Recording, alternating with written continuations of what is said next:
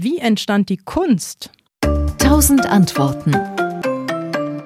Evolutionär betrachtet ist die Frage knifflig. Also die Evolutionsforschung fragt ja meist nach dem Warum, wozu ist Kunst gut? Denn es ist ja eigentlich nicht schwierig, sich eine Welt vorzustellen, in der menschliche Wesen ihr Überleben genauso sichern wie wir, indem sie arbeiten, essen, sich fortpflanzen, ohne Kunst zu produzieren, ohne auch nur die Spur einer ästhetischen Erfahrung zu machen, sondern indem sie rein das tun, was einfach überlebensnotwendig ist. Sie malen keine Bilder oder genießen oder bewundern auch nicht die Bilder von anderen.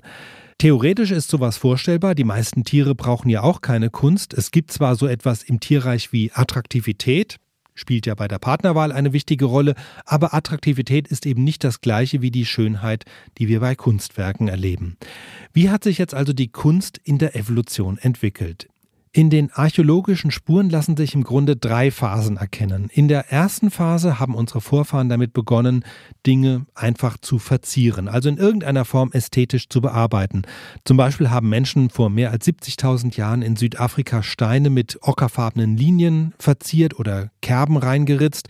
Aber die Entwicklung begann schon viel, viel früher, nämlich eigentlich mit den ersten Werkzeugen. Vor zweieinhalb Millionen Jahren haben die frühen Vertreter der Gattung Homo begonnen, scharfkantige Steinwerkzeuge herzustellen. Das waren Geröllsteine, die waren unförmig und offenbar reine Zweckgegenstände. Aber rund 800.000 Jahre später tauchte eine neue Art von Werkzeugen auf, nämlich die Faustkeile. Und bei diesen alten Faustkeilen fällt etwas auf. Die Menschen, die sie hergestellt haben, müssen schon einen Sinn fürs Ästhetische gehabt haben. Denn viele dieser Faustkeile sind erstaunlich symmetrisch, viel symmetrischer, als es jetzt rein vom Zweck her erforderlich gewesen wäre. Manche sind sogar unhandlich groß, so als würde es eher darum gehen, dass, dass man damit angeben kann, als dass sie wirklich praktisch wären. Das heißt, vor knapp zwei Millionen Jahren scheinen die frühen Menschen mit irgendeinem ästhetischen Sinn, zumindest für Symmetrie, ausgestattet gewesen zu sein.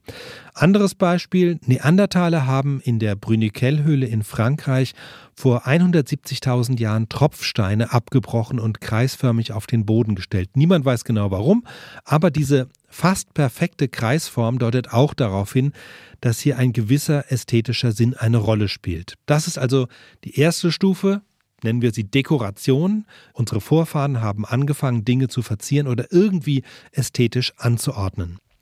Die zweite Stufe ist dann der Schmuck. Hier werden Gegenstände nicht nur verziert, sondern extra zu dekorativen Zwecken hergestellt. Das ist ein Unterschied, also dazu gehören zum Beispiel die durchlöcherten und mit Ocker eingefärbten Muschelschalen aus Südafrika oder Marokko, beide um die 80.000 Jahre alt. Ähnlich alte Funde, wenn auch nicht ganz so sicher datiert, stammen aus Israel und Algerien. Auch hier wurden die Gehäuse von Meeresschnecken offenbar zu Ketten aufgefädelt.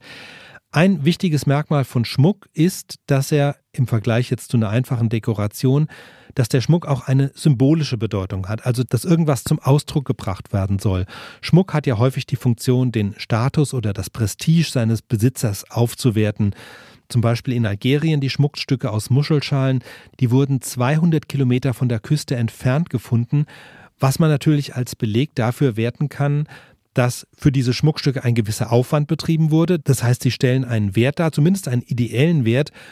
Anders gesagt, wer den Schmuck getragen hat, ist aufgefallen. Also das ist schon so eine leichte symbolische Bedeutung. Und die dritte Stufe schließlich ist die Kunst im eigentlichen Sinn. Dazu gehören die berühmten eiszeitlichen Figuren aus den Höhlen der Schwäbischen Alb oder auch die Höhlen- und Felsmalereien in Frankreich, Spanien, aber auch in Australien gibt es uralte Höhlenkunst. Und Kunstwerke haben wie Schmuck einen symbolischen Gehalt, aber nochmal auf einer ganz anderen Ebene. Denn Kunstwerke stellen etwas dar, sie bilden etwas ab, sie verweisen auf etwas Äußeres, sind Zeichen für etwas anderes. Das heißt, Kunstwerke, ein Kunstwerk herzustellen, verlangt nochmal eine ganz andere kognitive Leistung als Schmuck. Und es zeigt auch das Alter. Die ältesten Kunstwerke aus der Schwäbischen Alb oder Australien sind etwa 40.000 Jahre alt und damit nochmal deutlich jünger als der älteste Schmuck. Also Dekoration, Schmuck und schließlich Kunst, das war die Abfolge. Wie es genau dazu kam, dazu gibt es viele Theorien, aber der gemeinsame Nenner aller Theorien ist, dass diese Abfolge eine gewisse kognitive Entwicklung widerspiegelt, also insbesondere was die Fähigkeit zum symbolischen Denken betrifft. Dabei könnte auch die Entstehung der Sprache eine wichtige Rolle gespielt haben. Frühe Formen von Sprache haben sich mutmaßlich schon vor rund 250.000 Jahren entwickelt, vielleicht sogar noch deutlich früher.